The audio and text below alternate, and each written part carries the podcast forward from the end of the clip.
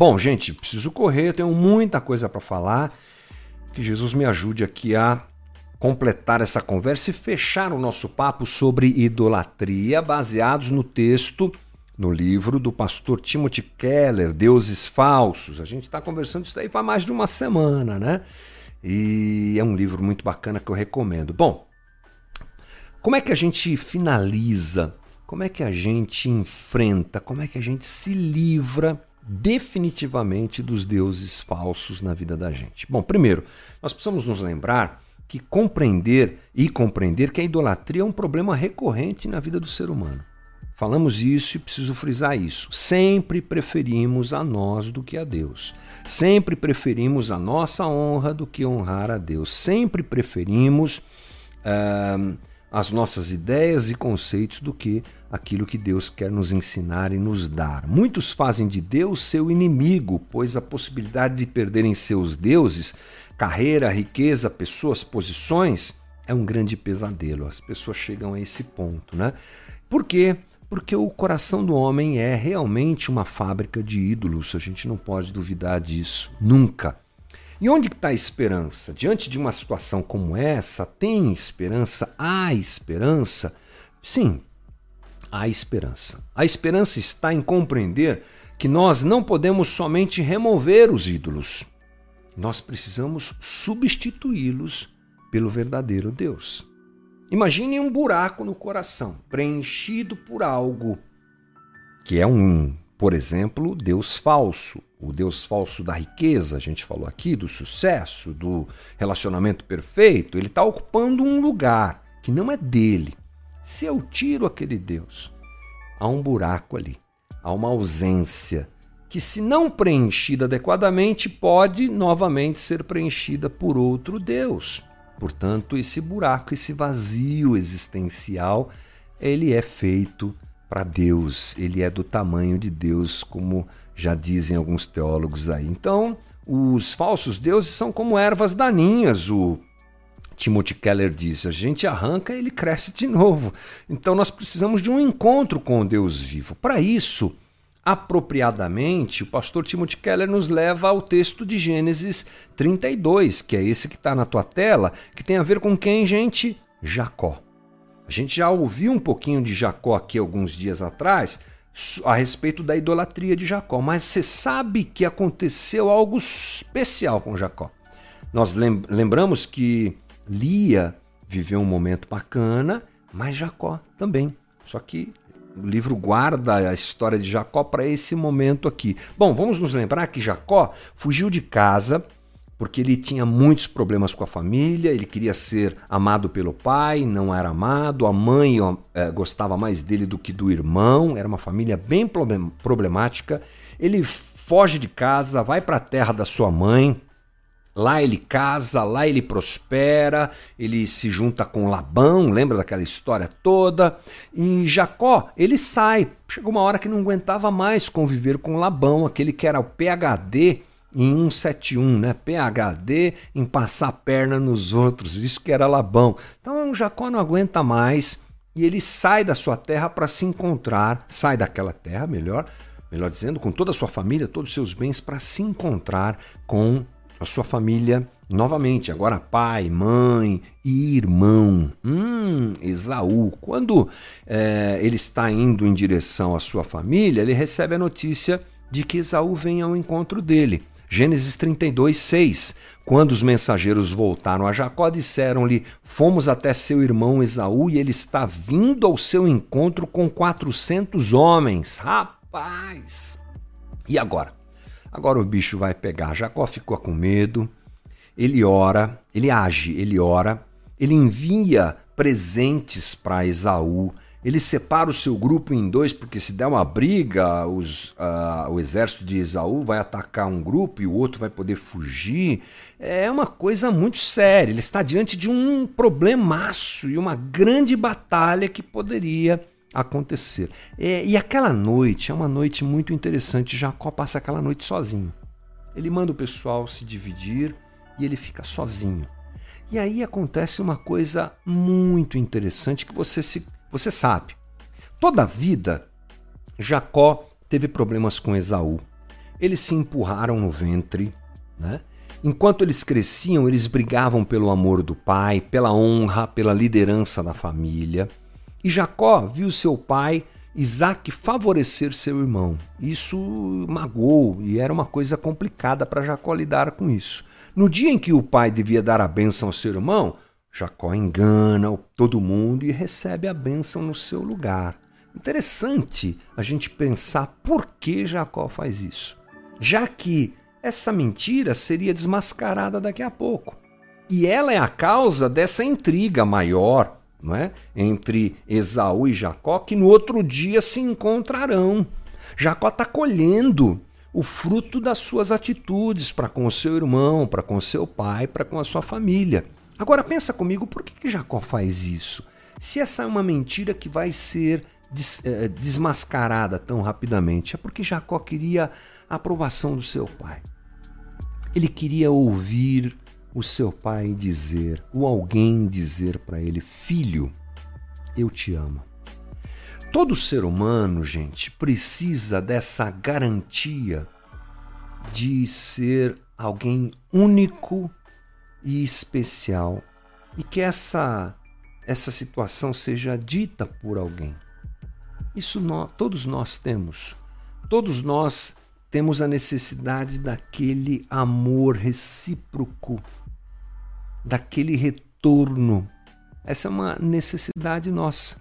Procuramos essa admiração profunda em nossos pais, no nosso cônjuge, nos nossos amigos e parceiros, ou seja, a gente gosta mesmo de ser valorizado, mas eu vou dizer que a gente não só gosta, a gente precisa disso. Jacó, ele lutou a vida inteira para ter essa bênção, para ter esse reconhecimento mas incrível, não funcionou. Não funcionou. Eu não tenho tempo de fazer essa re recapitulação, mas lembre-se que ele luta com Esaú para ser aprovado pelo pai. Ele luta com Labão para se encontrar com Raquel, mas nada funciona. A sua relação com a família continua problemática. Ele não se sente agasalhado e amado. Jacó tem esse problema. E aí ele passa essa noite, prestes a encontrar o irmão, ele passa essa noite no deserto e acontece algo divino com ele. Versículo 24. Jacó ficou sozinho. Gênesis 32. Então veio um homem que se pôs a lutar com ele até o amanhecer. Quando o homem viu que não poderia dominá-lo, tocou na articulação da coxa de Jacó, de forma que lhe destacou é, deslocou, perdão, a coxa, enquanto lutavam. Então o homem disse: Deixe-me ir, pois já o dia se desponta. Mas Jacó lhe respondeu: Não te deixarei ir, a não ser que me abençoes. O homem lhe perguntou: Qual é o seu nome? Jacó respondeu ele. Então disse o homem: Seu nome não será mais Jacó, mas sim Israel, porque você lutou com Deus e com homens e venceu. Prosseguiu Jacó: Peço-te que me digas, que digas o teu nome. Mas ele respondeu: Por que perguntas o meu nome? E ali abençoou Jacó. Jacó chamou aquele lugar Peniel, pois disse: Vi a Deus face a face, todavia minha vida foi poupada. Ao nascer do sol, atravessou Peniel, mancando por causa da coxa. Por isso, até o dia de hoje, os israelitas não comem o músculo ligado a articulação do quadril, porque foi nesse músculo que Jacó foi ferido. Detalhe: que, que lutador misterioso foi esse, gente, que se encontra com Jacó naquele deserto? Ele esconde a sua identidade, mas a gente tem uma pista aqui, algumas, né? Primeiro, ele dá um leve toque na coxa de Jacó, e o termo eh, no hebraico é esse mesmo, e ele desloca a coxa de Jacó. Então, parece que esse homem não usa toda a sua força contra Jacó. E, ao mesmo tempo, entendemos que ele era um ser sobrenatural, com uma força sobrenatural. O que acontece é que, em certo momento, Jacó entende, gente, que ele está lutando com Deus. E ele faz algo surpreendente. Ele não tenta fugir, mas ele se agarra a Deus e diz: Não te deixarei ir até que o Senhor me abençoe. E o Tim Keller usa uma, uma forma de dizer o que, uma tradução ao que Jacó disse que esclarece muito do que estava no seu coração. Que o idiota, eh, perdão, é, que idiota eu fui. Era como se Jacó estivesse dizendo isso. Que idiota eu fui. Aqui está o que procurei a vida toda. A bênção de Deus. Estou diante de Deus. Busquei-a na aprovação do meu pai. Busquei-a na beleza de Raquel.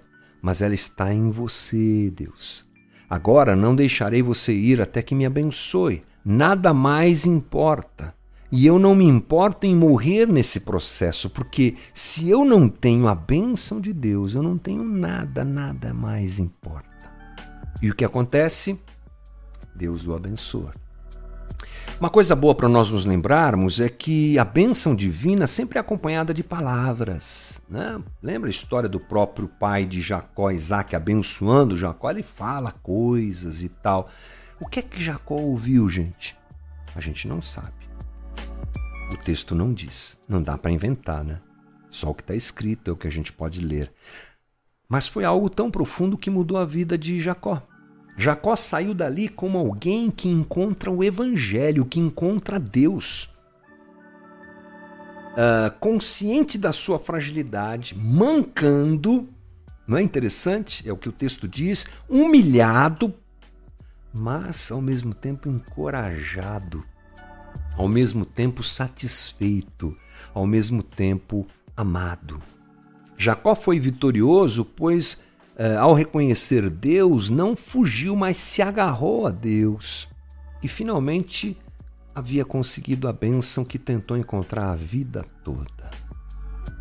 A bênção, o amor que a gente procura não está em mais ninguém, em nada que não seja Deus, e Jacó entendeu isso. Logo depois, Jacó encontra com seu irmão, e o encontro deles é lindo. Gênesis 33, 4. Mas Esaú correu ao encontro de Jacó e abraçou-se ao seu pescoço e o beijou, e eles choraram. Que encontro lindo! Impressionante. Que encontro lindo. É impressionante também nós pensarmos na maneira como Deus trata Jacó.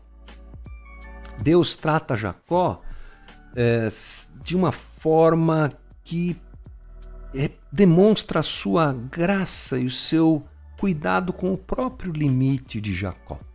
Qual a própria deficiência de Jacó? Deus não aparece ali para acabar com Jacó. Imagina aquele anjo do Senhor, o próprio Deus diante de Jacó, dizendo: Jacó, eu vim aqui cobrar as bobagens que você fez. É, porque você enganou seu irmão, porque você mentiu para o seu pai, porque você desprezou Lia. Não é assim. E não foi assim. Deus chega para acolher, amar e receber Jacó. E ele se faz presente diante do próprio limite pessoal e humano de Jacó. É o amor de Deus atravessando tudo e nos encontrando. É o amor de Deus que se faz fraco, de um Deus que se faz fraco para nos alcançar, que se esvazia para nos alcançar. Bem, gente, eu só posso encerrar essa conversa sobre idolatria e utilizar aqui, obviamente, a figura de Jacó para que nós entendamos definitivamente há um grande perigo ao nosso redor. Os ídolos estão aí. Não é só Israel, aos leitores da Bíblia aí do Antigo Testamento que estão com a gente nessa leitura, nós vimos isso. Israel escapava e Deus insistia. Duas coisas é, que chamam atenção. Como Israel era capaz de não amar o Deus que os tirou do Egito, que fez tudo aquilo, a gente fica até meio indignado. Ô povinho duro! É. Isso me espanta. Mas nós não somos muito diferentes deles. Nós esquecemos o que Deus já fez por nós. Nós nos encantamos com os ídolos que estão ao nosso redor. Naquela sociedade, lembre-se, Israel ficou 400 anos dentro do Egito. Eles aprenderam que tudo tinha a ver com aquela religião do Egito e com a religião ao redor deles. Eles foram altamente influenciados por isso. Precisavam reaprender tudo. E Deus trabalha com a sua paciência e cuidado. Então, se me espanta Israel negar Deus, me espanta a insistência de Deus. Oh, que incrível isso! É a mesma insistência que Deus tem com a gente. Porque somos como Israel. Nos curvamos aos ídolos de hoje. Nos curvamos às possibilidades de idolatria que estão à nossa volta, já que o nosso coração é uma fábrica de ídolos. Portanto, é tempo da gente vencer tudo isso. E como é que a gente faz isso? Uma mudança muito clara de observação a respeito do amor de Deus para conosco. Precisamos de uma consciência do amor de Deus, uma consciência do amor de Deus. E uma das coisas lindas de lermos o texto bíblico por completo é vermos essa linha de Deus trabalhando o alcançar o homem. Trabalhando para alcançar o homem, trabalhando em amor ao homem. Um Deus plenamente santo, que chega até nós e vem até nós. Outra coisa é se alegrar pela graça e adequar os ídolos nos seus devidos lugares ou no seu devido lugar cada ídolo. Lembre-se, os ídolos frequentemente são coisas boas. Nós não precisamos sair daqui e viver como ermitões no deserto. Essa é a proposta que muito da nossa história do Evangelho apresenta, né? Homens e mulheres que foram viver no deserto. Só que lá no deserto eu encontro outros ídolos. Eu posso fugir da cidade grande, eu posso fugir da internet. Imagine-se. Imagine se você fizesse isso. Vou largar tudo e vou embora porque esse lugar é muito cheio de ídolos. Você vai levar o teu coração. E o teu coração tem um vazio, o meu coração tem um vazio que se não for preenchido por Deus, aonde ele estiver, ele será preenchido pelos ídolos que estão ali. Brasil, Estados Unidos, África, China, hoje, amanhã, passado, qualquer lugar. Portanto, nós precisamos reconhecer o amor de Cristo por nós, preencher esse vazio pelo amor de Cristo por nós, fazer dele o nosso Quírios. Tá aí, Paulão? Nosso Quírios, o nosso Senhor, e colocar a partir de então os ídolos no seu devido lugar. Pega lá o seu trabalho e a sua carreira profissional, que é boa, que incrível.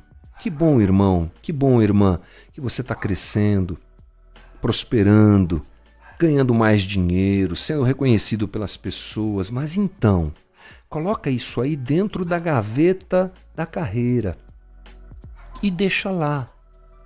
Que bom você desfrute disso, você tem visto a tua empresa crescer, que legal. Mas cuidado, isso não pode se tornar seu senhor. Pode se tornar se o lugar de Deus estiver vazio. Isso vai ocupar o lugar de Deus. Que bom que você tem o teu ministério, e ele está prosperando também, Deus tem sido generoso e você tem pregado o evangelho e feito aquilo que você gosta de fazer na tua comunidade. Então, cuidado, coloque isso no devido lugar e se alegre. Não é aquele cuidado assim, ai meu Deus, isso aqui pode tomar o lugar de Deus. Não, meu coração já já está ocupado com Deus. Então, que bom. Eu posso tocar guitarra, eu posso gravar CD, eu posso tocar por aí, fazer apresentações e shows, eu posso ter um, muitos seguidores na internet. É, pode um monte de coisas. Aliás, o crente adora querer saber o porquê, o, aliás, o pode ou não pode.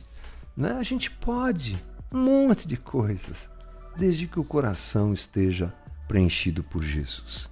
Essa é a nossa conversa de hoje. A gente encerra aqui portanto, o nosso papo a respeito de idolatria. E foi legal, né? Acho que foi bacana, deu pra gente esclarecer muita coisa.